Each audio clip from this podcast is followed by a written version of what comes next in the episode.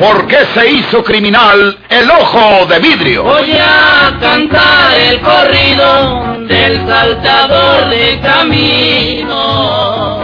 La borrascosa juventud de Porfirio Cadena. ¿Cómo perdió uno de sus ojos? ¿Y por qué tuvo que seguir la vida criminal perseguido por sus poderosos enemigos? Nueva serie campilana del escritor norteño, Don Rosendo Ocaña.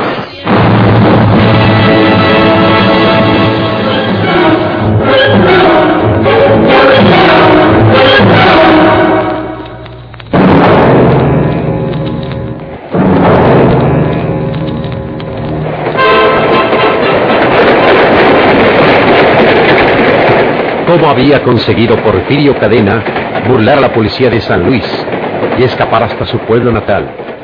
Con la audacia que siempre lo acompañaba, se deslizó hasta la estación de los ferrocarriles y trepó a uno de los carros de un tren de carga que pasaba hacia el norte. En una góndola que iba medio llenar de mineral se ocultó silenciosamente. Pero el garrotero de atrás, que recorría el convoy, lo tenía que descubrir. No era posible que se ocultara también entre aquellos materiales sólidos. Porfirio Cadena estaba preparado, como siempre, como la fiera para lanzar el zarpazo mortal.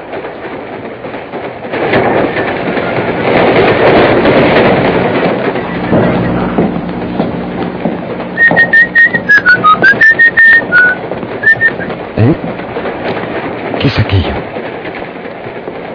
¿Qué pasó? ¿Quién está ahí? Ah, un mosca. Salga de ahí, amigo. Salga de ahí y no me obligue a sacarlo. Está prohibido viajar de mosca en los trenes. Si lo mire el conductor, a mí me friega. ¡Salga de ahí!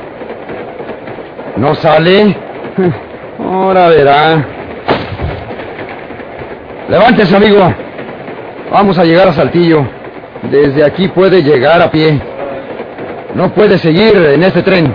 Levántese y bájese como se subió. ¿Eh? ¿Qué le pasa, amigo? ¿Está enfermo? ¿No puede levantarse? ¿Qué tiene, amigo? ¿Dónde se subió hasta el tren? ¿Qué le sucede? Ay, por, por favor, a- ayúdeme. Ay, ay, ay. Ay, ¿Que lo ayude a levantarse? Bueno, ay. a ver, Mm. levántese. ¡Ahora! ¡Ay, ay! ¿Cómo? ¡Ay! ¡Me has herido!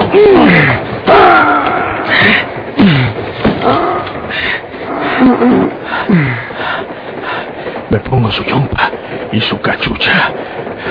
Tengo que aventarlo para fuera de la góndola, para que no lo mire otro que venga por aquí.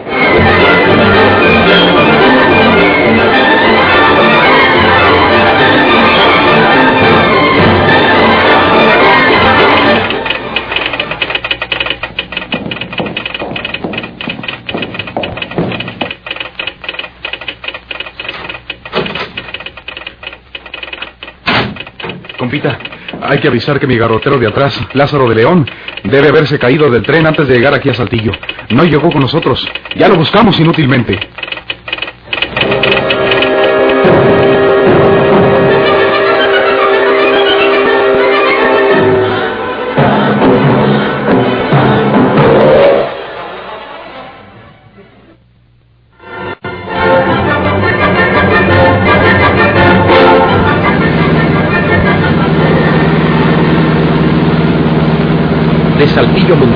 Pidió un empujón en un camión de carga.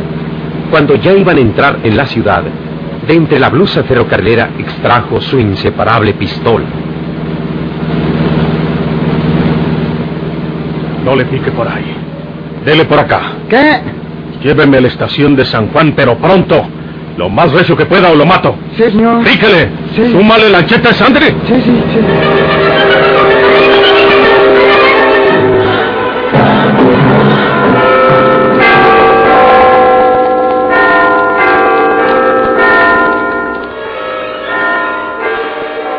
Entró en la casa de Rafaela cuando la sirvienta salió y dejó la puerta sin llave.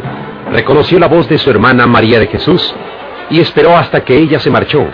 Entonces se refugió en la recámara de Rafaela.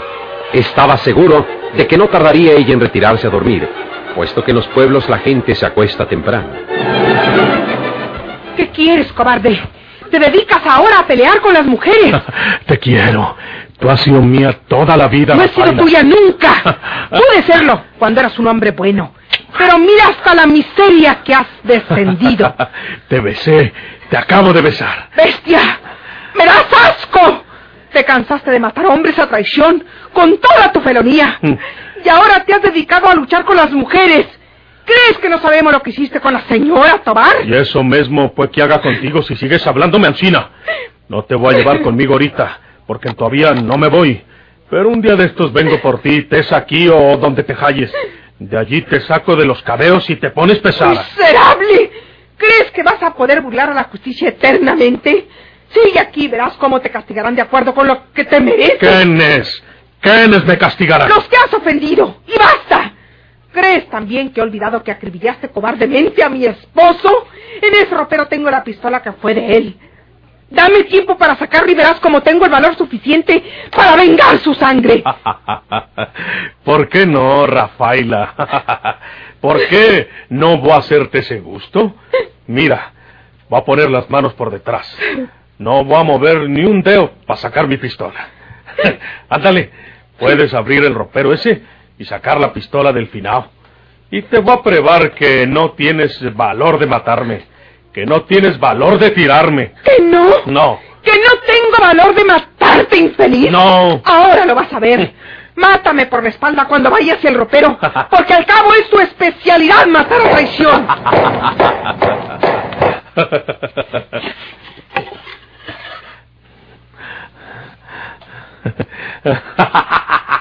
Esa es la pistola del finao. Con esa me vas a matar tú. No te rías, maldito. No te rías porque te voy a matar. Te voy a... ¡Ay! ¡Ay! ¡Ay! ay. ¿Me pegatis? ¿Me matatis, Rafaela? ¿Qué? ¡Oh, bandido! Olvidaba que siempre llevas el chaleco de acero. ¡Pero te tiraré a la cara, cobarde! ¡Vete! ¡Vete de mi casa! Los hombres oirán los tiros y vendrán enseguida. Y no quiero que te maten dentro de mi casa. No quiero que se derrame aquí la sangre de un canalla. Por eso me voy, Rafaela. Porque no quiero que me agarren aquí como en una ratonera. Pero te repito que volveré un día de estos y tú te vas conmigo para la sierra.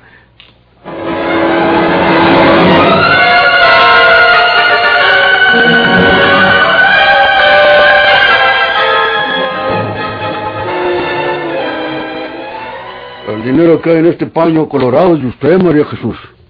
Andrés Sauzón estuvo hace rato en el jacal donde vivió con Eulogia. Yo creo que ahí tenía escondido el dinero.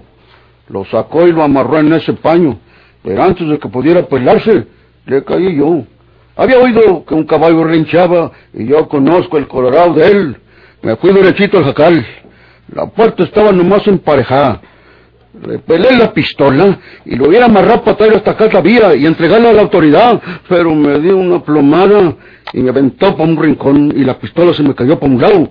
Y luego el lehuite hizo por prepenarla, pero el condenado de Andrés ¿eh? ganó la puerta y se fue huyendo en su caballo. Lo único ganito que tuve fue pues no dejarlo que se llevara lo que ya tenía preparado para huir lejos con toda seguridad. Y como tengo entendido que a usted le robó a Andrés una buena cantidad de dinero de la herencia que le tocó del final don Ricardo, pues aquí le traigo unos centavos. Yo ni siquiera he tocado un solo billete de esos. Se lo traigo encima como le dejó Andrés arriba de la mesa. Muchas gracias, Roque. Quiero gratificar por... porque usted... No, no, no, no. No haga eso, María Jesús. Yo no necesito nada. Dame las gracias.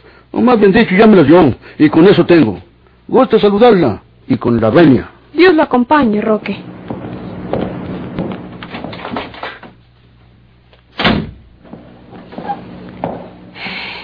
Es buena gente, Roque.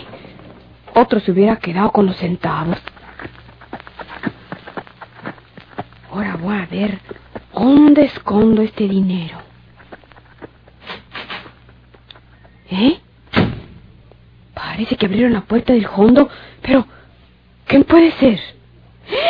¡Andrés! ¡No huyas, María Jesús! ¡No huyas! ¡Vengo por mi dinero! ¡Ahí te lo trujo, Roque! ¡No huyas porque te mueres!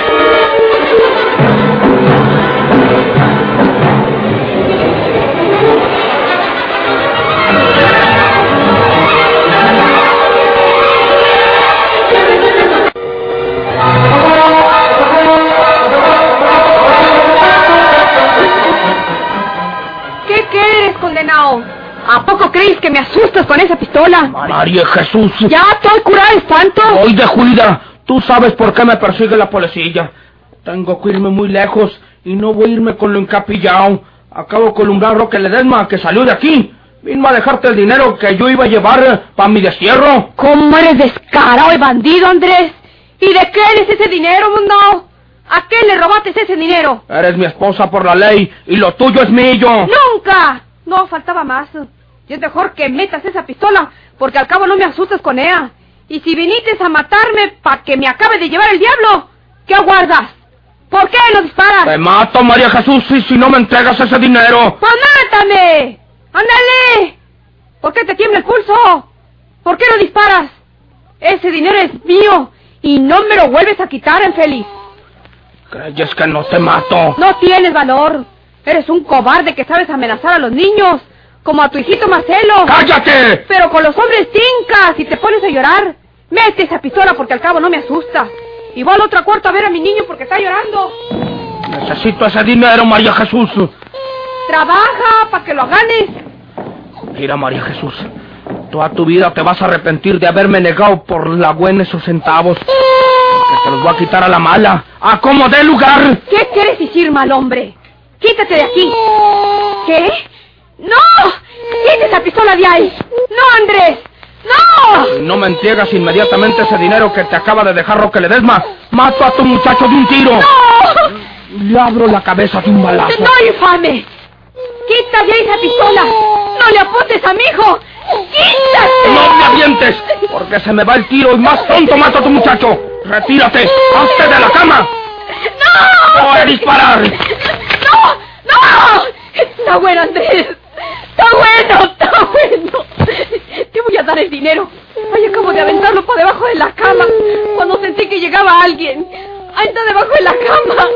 Agárralo. Me alegro mucho que no me hayas obligado a levantarle la tapa y los sesos a esa criatura, María Jesús. Muchachito. Mi muchachito. Me asustó mi muchachito. Ya, ya, Sacar el ya. dinero debajo de la cama. Mucho cuidado con que quieras aprovechar ese ratito para madrugarme, porque los mato a los dos, a ti y al hueco.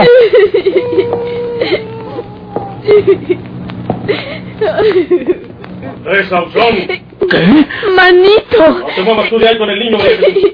Deja caer la pistola al suelo, Andrés. Eh, Sí, Porfirio.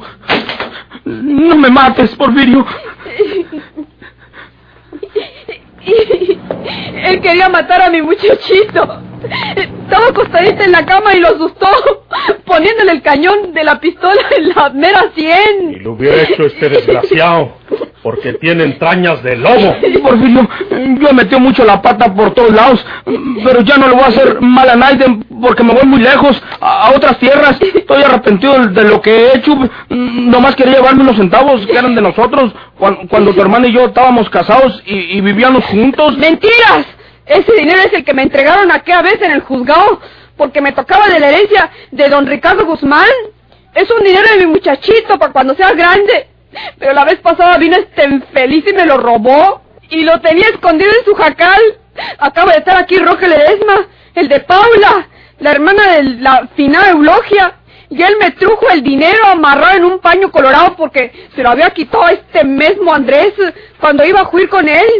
Pero este bandido desgraciado con seguro que se vino siguiéndolo y nomás aguardó a que se fuera, a que se fuera Roque. ¿Qué dijo?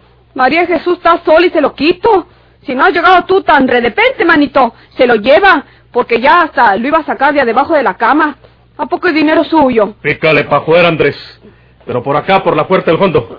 Porfirio. Manito, no te eches más compromisos. Corretéale, déjalo que se vaya. Te pueden agarrar a ti, manito. Nomás llegué a saludarte, María Jesús. Ya sabes que no puedo estar en el pueblo. Ya nos veremos si Dios quiere. ¿Pa' dónde vas? Por ahí. Pícale por esta puerta de atrás, Andrés Ausón. ¿Me vas a matar, Porfirio? Pero aquí no. Pícale por delante. Yo levanto tu pistola que está en el suelo. ¡Camínale! Ahora sí. Pícale, Andrés. Vamos saliendo por la puerta esta. Pícale por ahí. María Jesús, dile que no me mate. Manito. Adiós, María Jesús. No tengas cuidado. Collones de estos se mueren todos los días.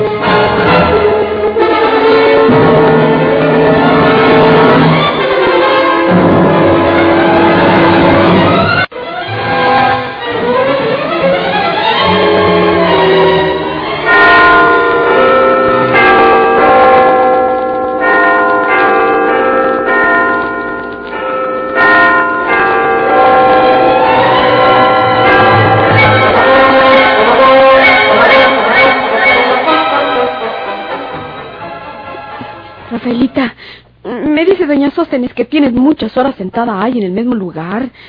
Siento mucho lo que te hizo mi hermano Porfirio. Ya se fue y, y se llevó a Andrés Ausón. ¿Qué tiene, Rafaelita? Le preparé un tazón de tila, señorita Rafaelita. ¿Quiere tomarlo? Le va a hacer mucho bien. Téngalo. No. El té de tila es bueno para los nervios, señora. No quiero nada. Ya parece que me estoy calmando. Gracias, doña Sóstenes. Llévese eso. Veré si lo tomo más tarde. Ay, se lo voy a poner junto a la chimenea. Con el permiso. Sí, doña Sóstenes. Doña Sóstenes me contó lo que te hizo mi hermano Porfirio, Rafaelita. No vayas a creer que lo desculpo. Pero gracias a Dios ya se fue y se llevó a Andrés Absón, que es otro demonio peor. Pues no crees que quería darle un tiro a mi muchachito. Condenado indio.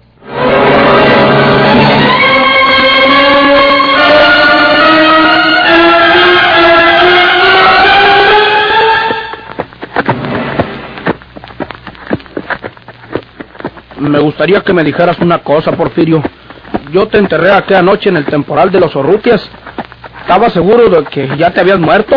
Te atoqué y estabas duro. Te eché en el pozo que había hecho con la pala que mercamos en el rancho. Ya luego te eché la tierra arriba. Pues, ¿cómo le hiciste para salirte de la misma sepultura, Porfirio? Estaba preparado para que todo me saliera bien, Andrés Ausón. El pozo estaba pandito. Yo sabía bien que Ancina lo ibas a hacer, porque eres flojo para el trabajo. Cuando tú me echaste la tierra, yo hice un hueco poniéndome la chamarra delante de la cara para que no me entrara la tierra en la boca y en los ojos.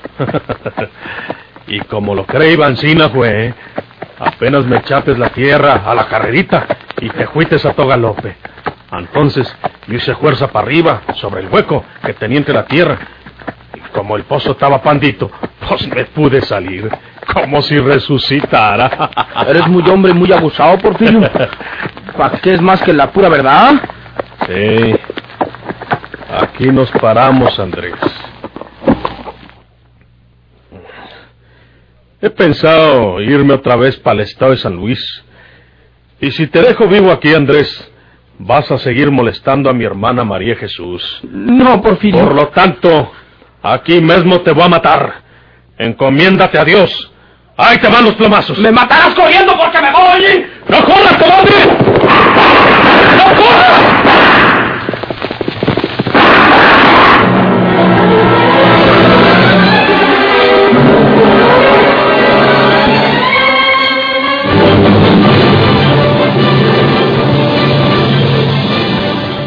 Se hizo criminal el ojo de vidrio?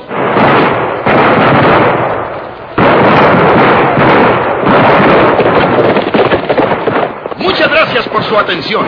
Sigan escuchando los vibrantes capítulos de esta nueva serie rural. ¿Por qué se hizo criminal el ojo de vidrio? Se disfrazaba de arriero para asaltar los poblados. Burlándose del gobierno, mataba a muchos soldados, nomás blanqueaban los cerros, de puros sin.